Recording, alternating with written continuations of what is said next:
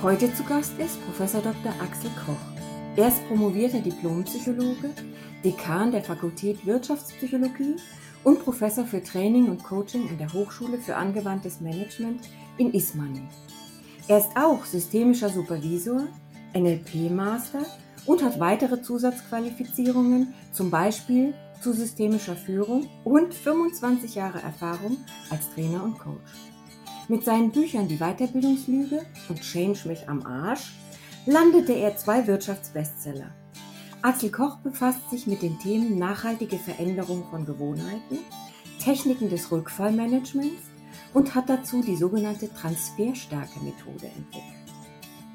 Ich spreche mit Axel Koch heute über die Wurzeln von Coaching und die verschiedenen Töpfe, aus denen wir schöpfen können, um uns den Formaten Coaching, Beratung und Therapie zu nähern diese voneinander abzugrenzen und vor allem sinnvoll einzusetzen für die Lösungsfindung der Klienten. Wir erörtern, was es braucht, um alte Verhaltensmuster abzulegen und neue hilfreiche aufzubauen. Die Art und Weise, wie wir mit Rückfällen umgehen, ist entscheidend für den Umsetzungserfolg. Wir reflektieren darüber, inwiefern unterschiedliche Ansätze unterschiedlich damit umgehen mit der Vision, dass Veränderung einfach wird. Das Bild der Leiter spielt hier eine besondere Rolle.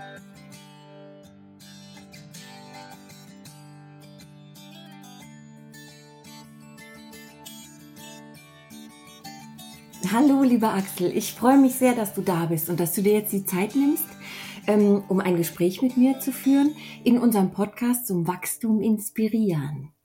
Ähm, ja, herzlich willkommen im Podcast. Ich habe ja, danke. Äh, ich habe acht Impulse insgesamt vorbereitet, bin natürlich auch sehr interessiert, ähm, welche Impulse von dir kommen und auch offen, dass du die erweiterst. Ähm, bitte dich jetzt erstmal insofern loszulegen, dass du so eine Art Elevator-Pitch machst und dich mal eben kurz vorstellst. Ja, die meisten sagen immer, ich bin nicht so ein Prof, wie man sich den üblicherweise vorstellt. Ich bin ja Professor für äh, Wirtschaftspsychologie, speziell Training und Coaching an der Hochschule für angewandtes Management in Ismaning bei München. Und das, was man ja oft mit Professoren verbindet, ist äh, ganz viel Theorie, Abstraktion, manchmal auch Korthosen bei Psychologen, wie ich ja einer bin. Aber faktisch ist ja anders. Ähm, ich habe immer ein frisches Gehirn dabei, so ein Gummigehirn, weil es mir ganz viel darum geht, wie kriegt man nachhaltige Veränderung hin und Lerntransfer. Und ja, das wird das Thema sein, was ich als Perspektive reinbringe. Herrlich. Danke. Chaka, eine Minute. Gummigehirn bleibt mir gleich direkt in meinem Gehirn. Da komme ich vielleicht nachher nochmal drauf zurück.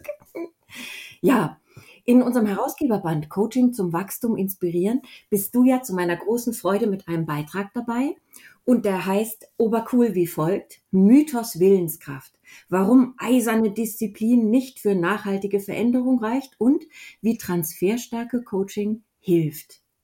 Bin total gespannt drauf, was du nachher erzählst. Aber bevor wir da konkreter drauf kommen, möchte ich noch mal an mein Lieblingselefantengleichnis andocken. Das berühmte Elefantengleichnis bildet ja quasi sowas wie die erkenntnistheoretische Grundlage des kompletten Herausgeberbandes und wie so eine Art roten Faden.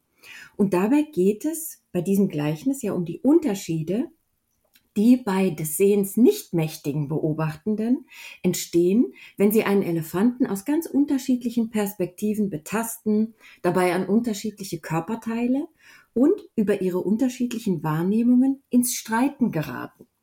Es ist ja bekanntermaßen mein Lieblingsgleichnis. Wie findest du das? Was, welche Bedeutung hat dieses Gleichnis für dich? Ja, es bringt einen sehr schön dahin auf die konstruktivistische Sicht auf die Welt, nämlich dass ja nicht die eine Welt gibt, das eine Weltbild, sondern dass ja jeder irgendwie einen Teil der Wahrheit wahrnimmt und sieht. Und insofern ist ja auch müßig zu streiten, wer jetzt recht hat, sondern es ist eher die Frage, welchen Sinn welches Weltbild hat und wie man gemeinsam die Welt ja nützlich sieht und gestaltet. Das ist ja spannend, der Satz, wie man gemeinsam die Welt nützlich sieht. Wie kann man denn die Welt nützlich sehen? Ja, man hat ja oft so die Fälle, dass sich die Leute darüber bekriegen, was die richtige Sicht der Welt ist. Ja. Und ich begreife das manchmal nicht, warum das nicht irgendwie in die Köpfe mal Einzug hält, dass das ja eine konstruktivierte oder konstruktivistische Sicht ist, also eine gedachte Sicht, wie die Welt sein müsste. Aber auf der anderen Seite bin ich natürlich auch äh, sozialpsychologisch bewandert als Diplompsychologe und weiß natürlich, Einstellungen sind, wenn sie dann erstmal gebildet sind, lang, intensiv und hartnäckig. Und deswegen, ja, habe ich eine gewisse Milde dann. Ja, an die Milde erinnere ich mich in Gesprächen mit dir. Mir selbst ist dieses Elefantengleichnis ja damals begegnet, schon vor über 20 Jahren, ähm, als ich begonnen habe, mich mit interdisziplinären Lernen und Lernen zu beschäftigen. Und da wurde mir oft entgegengebracht, ach, das ist doch utopisch und so ein süßes Märchen, wenn jeder an einem Körperteil steht und dass man sich dann friedlich austauscht. Hm. Welches Bild kann das denn in puncto Coaching für dich vielleicht illustrieren, dieses friedlich miteinander austauschen?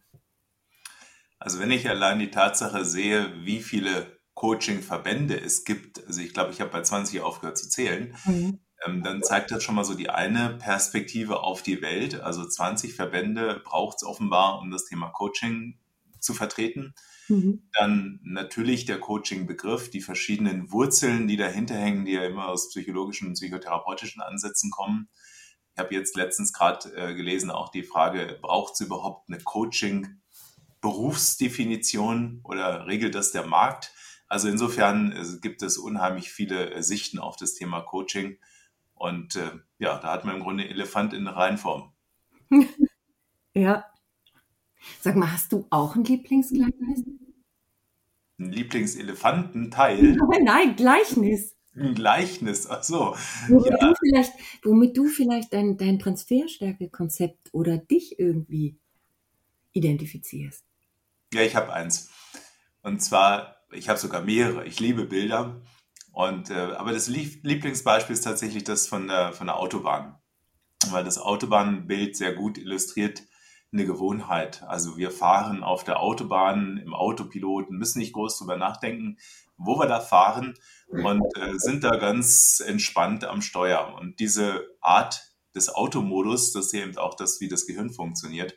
Naja, und wenn wir dann mal eine Ausfahrt erwischen wollen, sprich Verhalten ändern, dann sieht es ja nicht so einfach aus oft.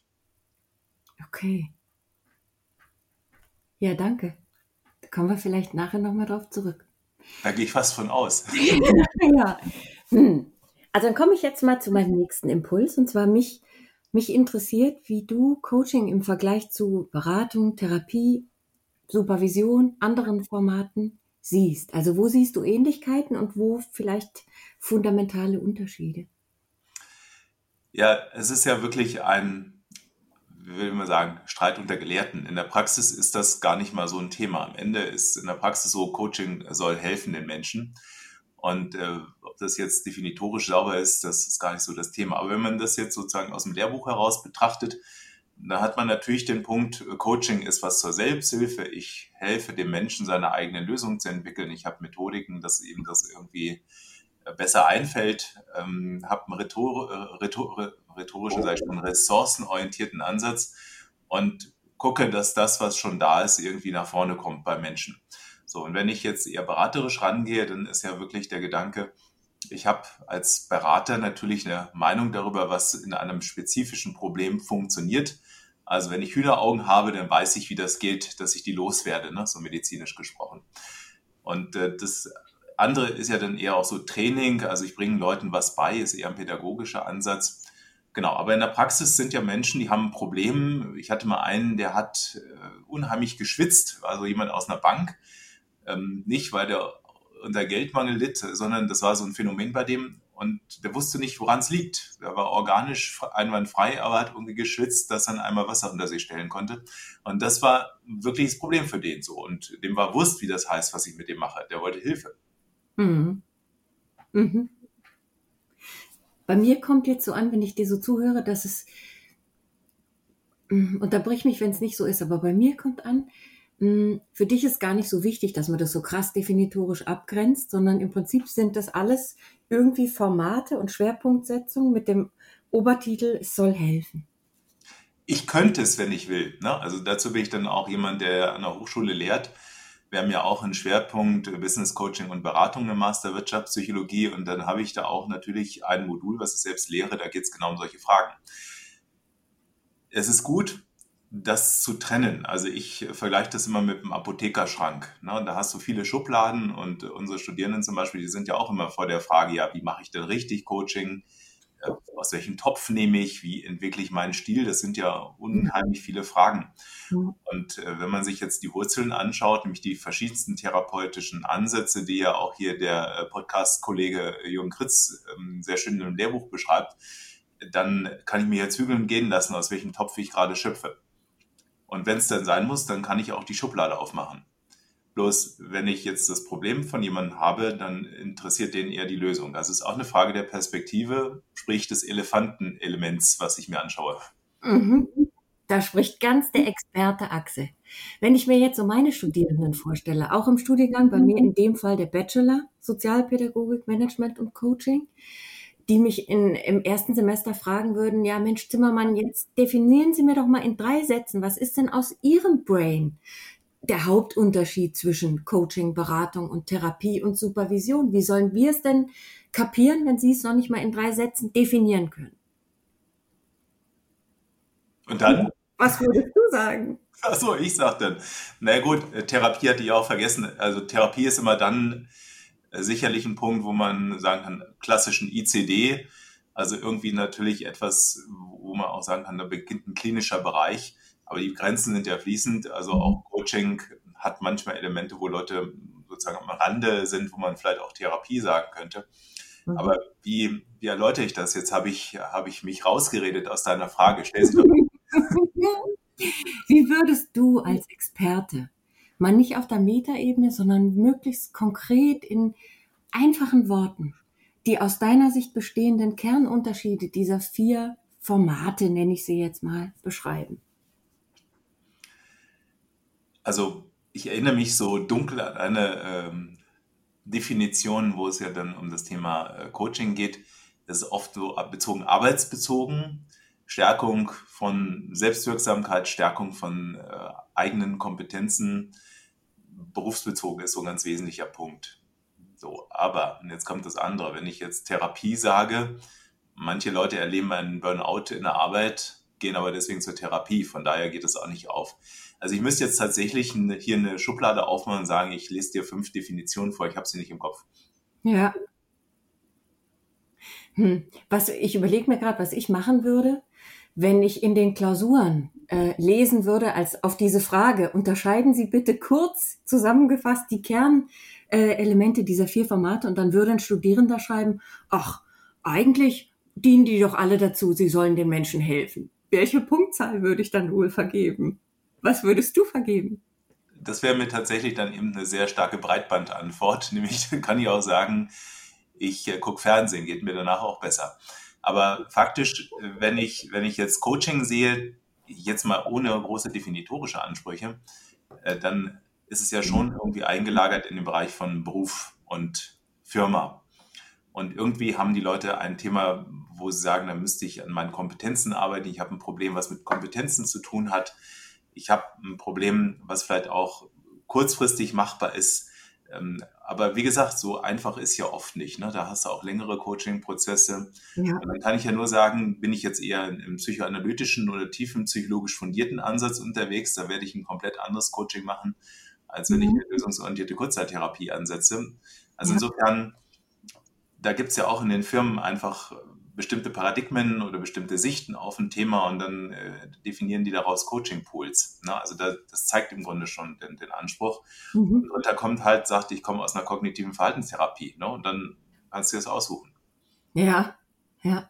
Ich erlebe tatsächlich in meiner eigenen Coaching-Praxis, dass selbst wenn ein Klient mit einem anfänglich scheinbar rein beruflichen Anliegen kommt, dass dann durchaus auch persönliche Anliegen mit reinkommen und beides miteinander oft untrennbar, für mich natürlich verbunden ist. Ja, ich erinnere mich auch an einen Menschen aus einer Führungskräfteentwicklung, die ich mal äh, als Trainer begleitet habe. Und ähm, der hat dann so erzählt, dass er halt, ja, wie soll ich sagen, so ein bisschen am Grenz, an den Grenzen seiner Energien war. Warum? Also er hatte nämlich zu Hause eine, eine Freundin, die zwangsmäßig unterwegs war, also mhm. irgendwie so ein Putzwahn. Mhm. Und er hat dann gesagt, na, wenn er zu Hause ist, das macht ihn völlig fertig und er ist deswegen lieber in der Firma, weil da hat er Ruhe.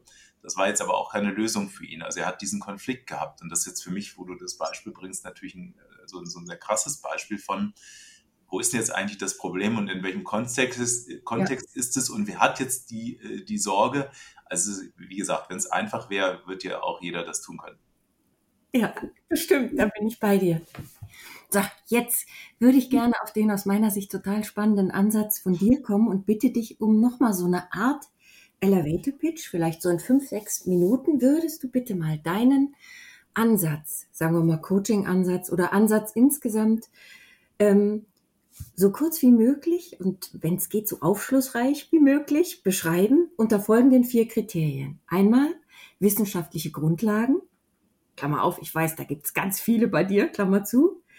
Leitbilder in Bezug auf Sinn und Zweck. Also wo siehst du bei deinem Ansatz den Kern, den Kern Sinn und Zweck?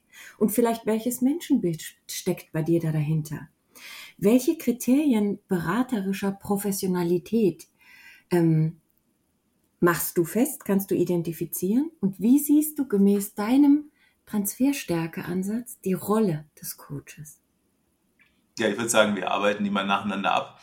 Und äh, ich bin ja beglückt, dass du mir für meinen Pitch fünf bis sechs Minuten zugestaltest. Ich weiß nicht, wie weit der Fahrstuhl da fahren darf. Das geht ja bis zum Mond. 30. Stück. genau, ich weiß es nicht. Pass auf, wir fangen mal an. Also die, die Grundidee ist, dass ich mich 2009 war es, wirklich gefragt habe, was macht denn Menschen stark bei Lerntransfer und nachhaltiger Veränderung? Weil der Ausgangspunkt der Betrachtung war, dass Leute irgendwelche Seminare besuchen, so verhaltensorientierte Schulungen verschiedenster Art und dann durchaus mit guten Impulsen rausgehen, aber das dann recht schnell wieder verschwindet, so wie wir es von Silvestervorsätzen auch kennen. Mhm. Und dann gibt es ja so Dinge, dass Leute das doch hinbekommen. Und die Frage ist ja, wieso können die das besser als andere? Und das war der Ausgangspunkt für tiefe Recherche. Und ähm, was war die Recherche? Das auch wirklich kurz erwähnt an einem Bild, nämlich ich vergleiche das wie mit dem Destillieren eines Grappas, so ein schöner brauner Grappa. So, wie kriegst du das Getränk hin? Äh, du nimmst ganz viele Trauben und destillierst die durch und hast hinterher halt so die Essenz. Und Psychologen haben natürlich nicht solche äh, Weintrauben, sondern sie nutzen das, was schon da ist. Also ich habe sehr psychologisch, handwerklich, wissenschaftlich geguckt, welche Theorien, Modelle, empirischen Befunde aus der Lerntransferforschung Therapieforschung, Veränderungspsychologie, Hirnforschung, gibt es denn eigentlich alle, die eine Auskunft geben, was Menschen beherrschen, die besonders gut Veränderung hinkriegen. So, und das war am Ende ein, ein Destillat von, von 18 Modellen und Ansätzen, die ich mhm. da für mich gefunden habe. Und ich habe dann festgestellt, es geht hier bei mir in meinem Blickwinkel nicht um Motivation.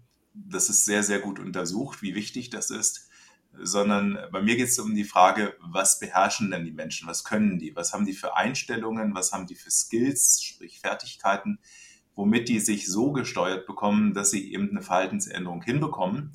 Und wenn man sich das so anschaut, dann ist es ja so mindestens mal zwei Monate, wo jemand mit einer Verhaltensänderung sich befassen muss, damit er ankommt. Je nachdem, welches Modell du bemühst, ja auch länger. Manche Themen sind ja lebenslang ein Begleiter. Also dass eben hier der Blickwinkel heißt, Transferstärke sind die Skills und Einstellungen, die Menschen beherrschen, die besonders erfolgreich, wirksam, nachhaltig Verhaltensänderungen hinbekommen. Mhm. Ach, einen habe ich noch.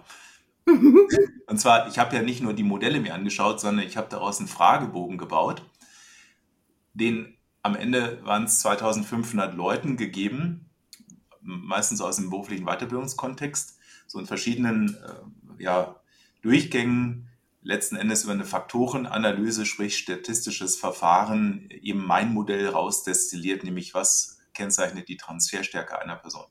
Mhm. Also ist mir nicht im Suff erschienen, wollte ich damit sagen. Sondern statistisch ausgeklügelt. Ich weiß, finde ich auch sehr respektabel. Wenn du das jetzt für die Nichtforscher, die uns hoffentlich auch zuhören, kurz zusammenfasst, was ist Transferstärke? Was hat, was tut, was denkt ein Mensch, der transferstark ist? Was hast du rausgefunden? Also wenn die dich jetzt sehen könnten und dich sehen, dann sagen die, ah, die Moni, äh, nette, äh, nette Frau, sieht total umsetzungskompetent aus, aber wir wissen es eigentlich nicht. Ne? So. Und jetzt würde eben mein Ansatz dazu beitragen, dass du den Fragebogen beantwortest und wie bei so einem Flughafenscanner dann hinterher siehst, wie es bei dir aussieht in Sachen Transferstärke. Und da gibt es eben vier Kategorien, mhm. nämlich die Offenheit, überhaupt so einen Impuls für Veränderung und Lernen aufzunehmen, anzunehmen. Also wie gehst du damit um? Und zwar nicht nur in Richtung auf neugierig sein für ungewohnte Dinge, sondern eben auch zum Beispiel Haltungen, die dazu beitragen, dass du für dich sowas Neues adaptieren kannst. Das Zweite, was man dort findet in dieser Betrachtung, ist die Selbstverantwortung für den Umsetzungserfolg. Da geht es so um bestimmte Haltungen und Vorgehensweisen, zum Beispiel wie du dir Ziele setzt, ob du dir eine Umsetzungsplanung machst, ob du Dinge übst und vertiefst. Also mhm. Aspekte, die dazu beitragen, dass eine Veränderung überhaupt in Gang kommt und auf die Straße kommt. Dann gibt es die dritte Kategorie, das Rückfallmanagement für den Arbeitsalltag. Das bedeutet im Grunde genommen, ob es dir gelingt, so einen Vorsatz äh, oben zu halten auf deiner Prio-Liste und ob es dir wirklich gut gelingt, aus den alten Mustern auszusteigen oder ob du eigentlich immer wieder ganz schnell in die alten Muster reinrasselst. Und die vierte Komponente ist das positive Selbstgespräch bei Rückschlägen. Das ist ja einfach so, dass wir zurückfallen in alte Muster. Das geht in der Regel nicht so schnell. Mhm. Aber es gibt natürlich viele Menschen, ich gehöre auch dazu, zumindest in einem früheren Leben, die sehr hart mit sich ins Gericht gehen und die neunschwänzige Peitsche rausgehen und sagen, jetzt hast du es wieder nicht geschafft, du mhm. Doofmann. Mhm. Und das, äh, wenn man so mit sich selber umgeht, hältst du das als nicht förderlich, habe ich das richtig verstanden? Also schon die, die, die, Wissenschaft sagt, die Art, wie ich mit dem Rückfall umgehe, also das innere Gespräch, entscheidet darüber, ob ich weitermache oder ob ich sozusagen meine, meine Hoffnung und Zuversicht schwindet, ob ich aufgebe. Zumindest fühle ich mich grottenmäßig, wenn ich äh, immer eher unterwegs bin. Jetzt hat es wieder nicht geklappt nichts klappt, ne, so diese Schwarz-Weiß-Sicht, kategorisch ja, nein, so ein dichotomes Ding, ich habe es einmal versucht, hat nicht funktioniert. Mhm. Oder Rückschläge sind eine Katastrophe, ich habe mhm. Willensschwäche, ich bin im Grunde zu schwach für diese Dinge. Also das sind so alles Mechanismen, die dazu beitragen, dass es eben nicht gut ist. Ja. Das ist besser. Im Grunde das freundliche Gespräch mit sich selbst, äh, wo du dir sagst, ja, Rückschläge gehören eben dazu, ist ein normaler Prozess äh, wo du dir klar machst, es ist auch nicht einfach und schnell und es ist auch nicht so, dass da sofort dicke Effekte rauskommen, sondern dass eben, es braucht Dauer und siehe die kleinen Erfolge. Wenn man so drüber spricht, relativ simpel, mhm. tun es eben aber viele eben nicht. Mhm. Alle die, die sehr anspruchsvoll und ehrgeizig sind, besonders. Mhm. Vielleicht auch, weil die, die Macht dieser, wie Jürgen Kritz wahrscheinlich sagen würde, überstabilen Muster einfach ganz schön groß ist. Die Macht ist mit uns quasi und auch leider mit diesen überstabilen Mustern. Die sind echt hartnäckig.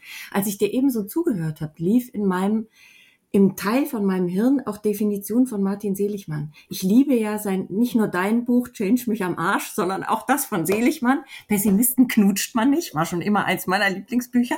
Und da hat der ja schon beschrieben, was äh, Erklärungsmuster in unserem Kopf, was die für Folgen haben und hat ja da quasi definiert und hat gesagt, was sind konstruktive Erklärungsmuster und was sind nicht konstruktive, also positive und negative. Und ich verstehe die Quintessenz aus diesem Buch so, dass er sagt, eigentlich ist das Hilfreichste für uns, um voranzukommen, und da bin ich jetzt bei dir wieder, ähm, ein analytischer Blick. Keiner durch die rosa Brille, oh, es wird schon wieder, aber keiner auch ins schwarze Loch, oh, du bist blöd, du wirst es nie können, sondern mehr so der klare analytische Blick auf das, was ist. Würdest du sagen, du bist mit deinem Konzept, mit deinem Ansatz der Transferstärke da anschlussfähig? Ja, unbedingt. Ich äh, nehme noch mal eine kleine Anekdote. Als ich mal Psychologie studiert hatte in, in Osnabrück, so klassisch Diplom-Psychologie-Studiengang. Übrigens, ich hatte mein Hauptdiplom bei äh, besagten Jürgen Kritz. Der wird sich aber nicht an mich erinnern. Ja, ja. Äh, da waren wir dann auch äh, eben wirklich da mit solchen Themen befasst, systemisches Fragen und all diese Dinge. Mhm. Die Grundkonzepte der Thera Psychotherapie, aber das nur so am Rande gesagt. Was, was jetzt dieses Beispiel anbelangt, ich war auch jemand, der, naja, wie soll ich sagen, nicht so früh gelernt hat für Klausuren und und äh, bestimmt nicht besser als viele andere. Und ich hatte aber auch immer den Ehrgeiz und habe gesagt, ja, musste früh anfangen und so weiter. Und äh, dann habe ich immer gemerkt, jetzt hast du es wieder nicht geschafft, ne, dieser Satz. Und dann habe ich gedacht, ja, du bist zu doof, die anderen schaffen das doch auch. Also wirklich sehr hart. So, mhm. und irgendwann nach diesem Studium habe ich dann äh, Ausbildung gemacht ähm, beim Nick in Bremen, lösungsorientierte Kurzzeittherapie und bin mit diesen Gedanken in Kontakt gekommen und das war für mich echt eine Befreiung, als ich festgestellt habe, ah, Rückschläge sind normal, völlig falscher Denkrahmen bei mir. Mhm. Es ist ja so simpel, ne? es ist ja wirklich so simpel und ähm, es wird ja nicht besser, nur weil du auf dein Gehirn draufhaust, sondern im Grunde ist die Frage, wie ist die Technik, um besser anzukommen. Ja, bin ich bei dir. Ich bleib mal bei deinem Bild. Du sagst, ähm, es wird nicht besser, wenn du auf dein Hirn draufhaust. Würdest du sagen, es wird besser, wenn du dein Hirn streichelst oder streicheln lässt? Ist es das, was, ich sag's bewusst überspitzt, Coaches machen, bisschen Shishi und Hirn streicheln und gut ist? Oder was? Was ist es? Kommt drauf an. Coach, ne? es ist, aber wenn man jetzt auch der Wirk Wirkungsforschung des Coachings äh, Glauben äh, schenkt, was ich tue, dann ist ja doch diese Beziehung und die Art des Kontaktes, die eben Coach mit Klient herstellt, ein wesentliches Element. Kennt man aus der Therapieforschung auch. Sagt schon der gute alte Rogers als wesentliches Element von einer klientenzentrierten äh, Psychotherapie. Ja. Und eben auch in der Coaching-Wirkforschung, dass diese Beziehungsgestaltung eben ein wesentliches Element ist. Nämlich manchmal geht es ja nur darum, dass Klient merkt, hey, ich bin gar nicht so blöd, wie ich glaube sondern, wie, wie sagt so schön, die Chance zur Selbstexploration, die Chance, sich selbst in dunklen Flecken wahrzunehmen und äh, auch zu erkennen, dass es vielleicht gar nicht so schlimm, wie man glaubt. Ja. Das ist ja schon die halbe Heilung. Ja. Ich höre daraus, aus dem, aus dem, was du beschreibst, äh, so eine bestimmte Vorstellung von, von einem Klienten. Du hast dich ja auch als Beispiel genommen. Der Klient, der dann auf sich draufhaut und sagt, scheiße, jetzt habe ich schon wieder gemacht es gibt, oder zumindest ich kenne auch so den einen oder anderen Klienten, der dann vor mir sitzt und sagt, ja, ich habe es wieder gemacht, aber ich bin halt so. Gut, das ist dann, warum sitzt der überhaupt bei dir? Ne? Mhm, genau, würdest du ihn das dann auch fragen? Na, ich würde zumindest äh, die Frage äh, stellen, was er eben genau sich erwartet, wenn er so an der Stelle denkt, er ist so wie er ist. Also will er von mir Absolution, ja. dann packe ich ihm eine Schale hin und tut das Geld rein. Oder was ist es eigentlich? Ne? Und es ist wahrscheinlich auch ein Hilferuf. Also ich kriege natürlich manchmal Leute, die sagen, ich glaube nicht mehr, dass ich groß was schaffe. Ne? Also diese Enttäuschungsprophylaxe und die haben schon ganz viel versucht und dann stellen sie irgendwann so viel Fragezeichen in den Raum, dass sie dann sagen, ja, ich bin so, ich kann nicht anders, Klammer auf, gibt es vielleicht doch noch Hoffnung. Ne? Also wenn es so mhm. einer ist, dann würde ich immer sagen, Hoffnung gibt es. Und in diesem äh, Konzept Transferstärke ist ja auch dieses Rückfallmanagement drin, was eben tatsächlich den meisten Leuten total schwer fällt, weil sie ja auch solche Dinge nicht gelernt haben. Das ist ja einfach so. Mhm. Und äh, ich hatte neulich einen, der dann eben auch zum Beispiel gesagt hat, jetzt hat er diese Technik kennengelernt und Veränderungsthemen, die irgendwie unlösbar erschienen, sind auf einmal einfacher für ihn geworden, weil er einen ganz anderen Zugang dafür gekriegt hat. Und ich glaube, das ist auch eine Funktion, die Coaches haben können, je nach Perspektive, dass sie Perspektiven aufmachen, den Blick erweitern, das Repertoire erweitern, vielleicht auch Methoden bringen, die Menschen weiterbringen. Ja. Ich nicke hier die ganze Zeit äh, wie so ein Wackeldackel, weil ich, ich stimme dem allen zu und ich habe gerade die Idee, warum haben wir das noch nicht auf Hochschullehre übertragen? Oder hast du das schon und ich kenne es bloß nicht? Also als Hochschule hast du ja erstmal ein Curriculum, eine Akkreditierung, die dir sagt, wie das Curriculum dann auch durchzuführen ist. Also hast natürlich einen klaren Prozess. Mhm. Auf der anderen Seite hast du Prinzipfreiheit der Lehre und Forschung. Und ähm, ich sage mal jetzt so, jeder Dozent, jede Dozentin hat natürlich für sich eine Form in einem Rahmen, wo er sagt, okay, so bringe ich das Menschen bei. Ne? In mhm. einer inputorientierten, handlungsorientierten, erfahrungsorientierten Weise. Also ich gehöre sicherlich zu den Leuten, die immer gucken, dass es handlungs- und erfahrungsorientiert ist. Und wenn ich an meine Uni-Zeiten denke, da war natürlich das Setting eher, du hast viel Theorie, Abstraktion gehabt und hast dann die Frage gehabt, was heißt denn das jetzt eigentlich für die Praxis? Ne? Und jetzt sind wir in der Fachhochschule und da ist ja die Praxis nochmal stärker, die Anwendungsorientierung drin, als jetzt vielleicht in manchen Uni-Kontexten. Ja. also insofern geht es ja auch bei Studenten darum, den Handlungsspielraum, die Handlungsmöglichkeiten, die Kompetenzen, wie es so schön heißt, zu erweitern Und deswegen haben wir ja im Grunde auch den Ansatz von Output-Kompetenzen in solchen Curriculums, nämlich ich möchte Leute dazu bringen, dass sie Probleme lösen können und nicht nur Wissen abspielen. Mhm. Ich hatte tatsächlich eben so äh, eine Vision im Kopf, dass ich mir überlegt habe, wenn wir uns all unsere Erstsemester oder vielleicht sogar schon davor mit deiner Methode in Verbindung bringen würden oder ihnen die Chance geben würden, erstmal zu verstehen, was Transferstärke ist, welche Komponenten, Kriterien davon sie schon in sich tragen und wo an welcher Stelle sie vielleicht wie anders denken und handeln können, damit sie es in den sechs bis neun Semestern Studium freudvoller haben. Das habe ich gerade gedacht. Ob es nicht vielleicht sinnvoll wäre, das äh, übergreifend auf wie so eine Art das Lernen lernen, das Scheitern lernen, so zu implementieren. Hast du da mal drüber nachgedacht? Also einmal mache ich die Trennung zwischen Wissenslernen, also Student muss sich Modell X irgendwie reintun und das macht er jetzt äh, nicht so freudvoll oft, weil er erstmal immer nur eine Klausur oder eine Studienarbeit vor Augen hat und manchmal noch nicht so das Leben. Ne? So. Äh, auf der anderen Seite, mein Ansatz ist ja eher das verhaltensorientierte Verhalten ändern, Gewohnheiten mhm. ändern, ja sowieso eine Disziplin, wo die Psychologie immer gefragt ist. Und ja, unsere Studenten zumindest haben die Chance, das Transferstärkemodell kennenzulernen, Teile davon zu nutzen, weil ich halt da bin, wo ich bin bei der Hochschule für angewandtes Management. Aber natürlich wandert es, glaube ich, auch über die Grenzen hinaus, wie ich mitbekomme. Also andere arbeiten auch damit. Manchmal weiß ich das gar nicht, weil ich ja auch viel dazu schon geschrieben habe. Aber bei uns ist sicherlich jetzt in verschiedenen Bereichen, ich habe zum Beispiel Module nachhaltige Personalentwicklung, nachhaltige Training im Bachelor Wirtschaftspsychologie. Die, die das machen, kommen automatisch mit dem Thema in Kontakt oder eben im Master, wenn es um Coaching-Konzepte geht. So, die kommen auch damit in Kontakt und wo ich sie alle mehr oder weniger mit beglücke, ist halt diese Technik des Rückfallmanagements, von der ich sprach, mhm. weil faktisch, wenn ich mir die Tausenden von Daten, die ich bisher erhoben habe, anschaue, immer dieser Faktor rot ist.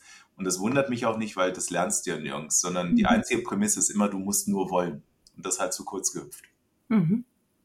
Und ich kann mir gut vorstellen, wenn die Studierenden sowas verstehen und auch lernen, gerade diesen, diesen Aspekt mit dem Rückfallmanagement, dass ihnen das ganze Studium leichter fällt und freudvoller und sie einfach frühzeitig dann lernen, ey, Scheitern gehört dazu und weitermachen, aufstehen, Krone richten, weitermachen. Also wer für sich sagt, ich möchte da auch an eigene Gewohnheiten ändern oder was daran arbeiten, der hat da das Instrumentarium, definitiv, ja. Ja, spannend. Bei deinem Ansatz, wie nennst du es eigentlich? Transferstärke-Modell oder wie nennst du es? Also das Modell ist tatsächlich das Transferstärke-Modell und die Systematik, wie ich Menschen helfen möchte, dass sie selbst transferstark sind, die ja. nenne ich Transferstärke-Methode. Okay. Gibt es in deinem Modell und dann auch in, der, in deiner Anwendung der Methode sowas wie eine Mission oder eine Vision? Wir säßen jetzt hier nicht äh, sozusagen, wenn ich diese Mission nicht hätte. Mhm. Angefangen hat das, das vielleicht kurz als Hintergrund, als ich 2006 die Idee hatte, ich schreibe mal ein spannendes Buch. Ich hatte diverse Fachbücher gesch geschrieben und ich fand die selbst so mehr oder weniger langweilig. Also ich übertreibe jetzt. Ich fand es ja schon gut, als ich sie geschrieben habe, aber eigentlich haben sie, waren sie halt Fachbücher.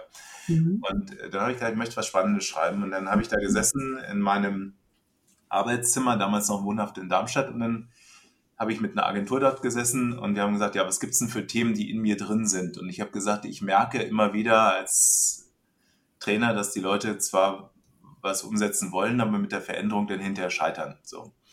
Und eigentlich bringt das ja alles gar nicht so viel, was wir da an Training und Weiterbildung machen. Mhm. So, und das war dann der Ursprung für ein Sachbuch, was ja wirklich von der Idee getragen ist, ähm, auch so ein Diskussionsbeitrag zu sein, äh, das Sachbuch äh, hieß dann und kam 2008 raus, Die Weiterbildungslüge.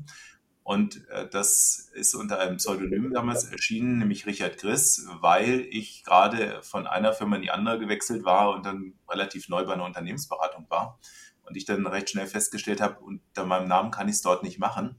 Und da ich ein Dickkopf bin, habe ich gesagt, ich mache es trotzdem. So, und dann war es halt ein Pseudonym. Mhm. Und das war im Grunde der Ausgangspunkt der Mission, wenn du so willst, weil irgendwann hat mich der Ehrgeiz gepackt und ich habe gedacht, Mensch, gibt es nicht doch noch irgendwie etwas, was man besser machen kann? Und dann fiel mir das irgendwann ein, dieses Transferstärke-Konzept. Und so begann das. Ne? Und die Mission heißt, wenn wir ja nirgendwo lernen, wie Veränderung von Gewohnheiten geht und unsere einzige Annahme ist, wir schicken Leute in Trainings und danach können sie das oder viel hilft viel oder wenn ich nur Willenskraft habe, werde ich es schaffen, dann möchte ich einen Beitrag dazu leisten, dass Menschen sehen, es gibt noch mehr als das, nämlich die Skills und Einstellungen der Transferstärke, mit denen sie dann wirklich ankommen, wenn sie wollen. Mhm. Ja. Spannend. Aus deiner Sicht, welche drei aus deiner Sicht unverzichtbaren Fähigkeiten sollten denn Coaches haben, um sowas zu ermöglichen, um es dir versuchen gleich zu tun? Also die quasi mit dem Transferstärke-Modellansatz ja. arbeiten. Jetzt bilde ich ja auch Transferstärke-Coaches aus und würde jetzt aus dieser Beobachtung sagen, die Menschen, die bei mir sind, die haben ein unheimlich starkes Bedürfnis, wirklich Wirkung zu bringen. Mhm. Die haben ein unheimliches Bedürfnis, wirklich Menschen weiterzubringen, wirklich einen Unterschied zu machen. Ähm, die wollen, dass wirklich was wirkt. So, ich glaube, das ist schon mal eine erste Prämisse. Mhm. Eine zweite Prämisse, die da eben mit einhergeht, ist, dass sie sagen, okay, ich weiß schon ganz viel. Also ich habe ja wirklich äh, sehr gut ausgebildete Coaches und Trainer, wo man denken würde, die kennen schon alles. Ähm, und die sind dann immer total überrascht, was doch noch geht. Und manche sagen dann, das ist ja nochmal eine Ebene tiefer, noch mehr an der Wurzel, bringt nochmal eine andere Tiefe, als sie bisher hatten. So, und ich glaube, das ist aber auch eine Sache, die du brauchst, nämlich das Interesse an der Tiefe, an einer speziellen Perspektive, die ja noch nach wie vor, wo ich das ja jetzt seit 14 Jahren mache, noch relativ frisch und unverbraucht ist, diese Perspektive. Mhm. Und letzten Endes als dritte Komponente würde ich sagen, gut, du brauchst sonst die Kompetenzen, die du als Coach naturgemäß auch brauchst, von Beziehungsgestaltung, Auftragsklärung, reinfühlen in den Klienten und was da so alles gibt. Okay. Wo fange ich an? Ich habe so viele Rückfragen. Ich fokussiere mich auf das Wort Wirkung. Ich habe vorhin am Anfang unseres Gesprächs schon wahrgenommen, dass du gesagt hast, du bist ein Verfechter von Wirkungsforschung. Ich zitiere dich, ich glaube an die, die Wirkungsforschung im Coaching. Und hast eben gesagt, ich habe mir das sogar als Zitat notiert, ähm, dass die Coaches, die nach deinem Modell arbeiten, Wirkung bringen wollen. Die haben vor, Wirkung zu bringen. Also das Wort Wirkung scheint eine besondere Bedeutung bei dir zu haben. Und jetzt komme ich ja selber auch nicht nur aus der Lehre und dem Coaching, sondern auch aus der Forschung. Und ich weiß, dass Wirkungsforschung echt eine harte Nuss ist. Also wer wirklich sagt, er, er kann mit seinen Mitteln, Methoden und auch Ergebnissen behaupten, er hat Wirkungsforschung gemacht, der hat was geleistet, weil das ist hochkomplex. Und auch Wirkungen zu erzeugen als Coach. Ähm, finde ich einen ehrenwerten äh, Ansatz, Anspruch. Aber würdest du uns bitte nochmal erklären, was du darunter verstehst? Du hast ja schon meine Einschränkung gut zitiert, nämlich ich glaube an die Wirkungsforschung.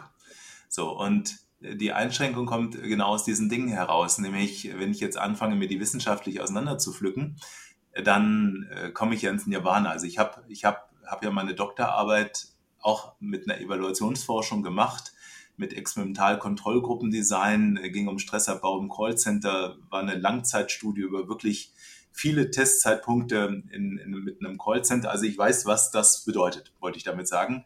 Und trotzdem, wenn ich mit dem Anspruch rangehe und sage, okay, mit welcher Art von Design, mit überhaupt der Haltung ranzugehen, ich möchte, dass es Wirkung bringt und schafft irgendeinen Effekt und Anführungsstriche irgendeinen, ist zu definieren, nämlich den Effekt, den sich idealerweise der Mensch wünscht und mit dem ich dort arbeite, ja. dann ist das das Credo dahinter. Und wenn ich jetzt nochmal von der Technik des Rückfallmanagements spreche, dann ist ja zum Beispiel so ein Prozess, dass ich die Leute dann zu einem ersten Termin treffe, die ihr Thema mitbringen, die die Technik lernen, einen eigenen Rückfallplan mitnehmen, nach einem Monat wieder treffe und nochmal nach einem Monat wieder treffe, so im Sinne von einem Follow-up. Mhm. So, und was ich da immer feststellen kann, ist, dass die auf jeden Fall einen Schritt machen. Mal mehr, mal weniger, je nach Thema. So, das heißt, die verändern was, die lernen auch noch die Technik bei der Gelegenheit und das ist das, wo ich sage, Darum geht es ja. Ne? Die, es geht nach vorne. Wenn ich das jetzt in ein Experimental-Kontrollgruppendesign gieße, was ich das ein oder andere Mal versucht habe über Abschlussarbeiten, dann ist es halt sportlich aus verschiedensten Gründen, die jetzt abendsprengend wären, ne? wenn wir jetzt eine Abendzeit hätten. Mhm. Okay. Du weißt ja, dass ich gerne aus verschiedenen Perspektiven mir die Sachen angucke. Und so jetzt meine Frage, stell dir mal vor, Karl Rogers würde hier sitzen. Er kann sich ja leider aus dem Himmel nicht zuschalten, aber wenn wir dem sagen würden, was meinst du, Karl, äh, Wirkung zu bringen, welche Wirkung willst du denn mit deinem personenzentrierten Ansatz bringen? Was würde der wohl sagen? Ja, nachdem er non-direktiv ursprünglich äh, vom Credo unterwegs ist, würde der ja gar nicht diese Anforderungen aufmachen. Der würde ja einfach nur sagen, gib ihm eine gute therapeutische Beziehung, schaff ihm Raum für Selbstwahrnehmung und Selbstexploration, mhm. hör ihm aktiv zu, all solche Dinge. Mhm. Diese Grundprämissen äh, dieser, dieser Haltung, die ja auch an dem Ansatz dranhängt, da wird das Thema gar nicht aufmachen, so bewusst wie ich. Ja, spannend wäre es, auch mit den anderen, Vertret, anderen Vertretern von anderen Schulen, dieses Thema mal anzudenken. Ja, ja, also es ist ja in den verschiedenen Ansätzen auch unterschiedlich drin, muss man ja auch sagen. Ne? Und ja. insofern auf die Frage, was ist jetzt das beste und richtige Coaching, jetzt auch wieder praktisch gesehen, entwickelt ja jeder so seinen Stil, wo er sagt, das ist mein Weg und findet dann entsprechend die Kundschaft, die dazu passt. Ja. Und insofern, manchmal brauchst du ja gar keinen Profi, sondern nur einer, der gut zuhört. Das ist ja schon fast Rogers, jetzt auch etwas pointiert gesagt. Mhm. Und der kann ja tolle Effekte hervorrufen. Also insofern, wenn, wenn man jetzt wirklich hingeht und sagt, was kann man aus verschiedenen Ansätzen lernen, was sind verschiedene Elemente, die da auch vielleicht an bestimmten Stellen eine Rolle spielen und das mhm. reflektiert nutzt, dann mhm. ist das natürlich ein sehr eklektischer Ansatz und keine reine, reine Lehre. Und da kann dann jeder für sich ein Bild deines Elefanten sagen, okay, will ich jetzt reine Lehre machen? Da kriegst du auch tolle Ergebnisse. Oder bin ich eher eklektischer Ansatz? Ich bin jetzt eher der Eklektiker am Ende des Tages. Ja. Liegt schon an der Basis von meinem Modell, dass ich sage, okay, ich will das Beste zu einem Thema aus allen Welten, möglichst auch äh, forschungsbasiert ja. und praxisbewährt. Ja. Angenommen, du würdest dir selbst in jüngeren Jahren begegnen, so am Anfang deiner beruflichen Laufbahn. Welchen Impuls würdest du quasi deinem damaligen Selbst heute geben? Also mein jüngeres Selbst hat den Kontakt zur Psychologie gehabt nach einer Bundeswehr. Manche können sich erinnern, es gab mal äh, Wehrdienst, da diskutieren wir auch schon wieder drüber. Ähm, und mein Kontakt war eher Statistik, was so viele Psychologen dann erstmal irritiert, wenn sie damit anfangen. So, und das jüngere Selbst damals war ja eher ein bisschen verschreckt von der ganzen Theorie, die einem dort begegnet ist. Und deswegen war ich damals schon wahrscheinlich ein früher Fernstudent, weil ich war selten an der Uni sondern habe mich mir dem journalistischen Treiben hingegeben, weil ich da eben mehr Spaß hatte. Und das Jüngere Selbst hat, glaube ich, damals schon recht gut reagiert, nämlich es hat gesagt, okay, ähm, das eine ist die wissenschaftliche Welt oder vielleicht die theoretische Welt und die andere Welt ist eben die, dass Menschen damit was anfangen können. Und äh, mir hat mal jemand so schön gesagt, du bist ja gar kein richtiger Psychologe. Ne? Und das war bis heute gesehen immer noch ein Kompliment, Mhm. Weil was ist ein richtiger Psychologe? Du verstehst ihn nicht, er hat trockene Theorien, es ist anwendungsfern. Damals war das so, trug vielleicht Korthosen, äh, wohnt in Apfelsinenkisten, ich weiß nicht. Aber tatsächlich, ich, ich wüsste gar nicht, was ich meinem Selbst mitgeben würde, außer das war gut, wie du es damals gemacht hast. Es war nützlich über die Jahre gesehen. Ne? Es mhm. war ein guter Weg. Also ich kann sagen, war eine gute Entscheidung. Bestimmt ein gutes Gefühl. Das ist es, ja. Gibt es denn jetzt, nachdem wir uns über deinen Ansatz und über so manches ausgetauscht haben, noch irgendwas aus deiner Sicht, was ich dich hätte fragen sollen? Oder irgendein Thema, was dir selber noch brennt unter den Nägeln? Es ist ja ein dickes Brett in diesem Feld von Wirkung, wie du schon gesagt hast. Und was ich immer wieder mitbekomme in den Firmen, und das ist natürlich jetzt nicht nur auf Coaching, sondern Training auch ausgemünzt, aber auch auf Change-Prozesse, dass oft so der Wunsch besteht, Veränderung ist wie so eine Tür, durch die du durchgehen kannst und das ist Thema erledigt. Hm. Und mir gefällt das Bild von der Leiter da viel besser, nämlich in kleinen Schritten das zu tun. Und dann nicht nur die Leiter zu gehen, sondern zu wissen, wie du elegant und effizient diese Leiter hochsteigst. Und dafür bin ich angetreten, dafür trete ich immer wieder an und das ist das, was ich gerne den Menschen mit auf den Weg geben möchte, damit Veränderung einfach wird. Wunderbares Schlusswort, damit Veränderung einfach wird. Ein Traum. Ich danke dir für dieses inspirierende Gespräch, lieber Axel. Gerne. Und hoffe, es wird irgendwann eine Fortsetzung geben.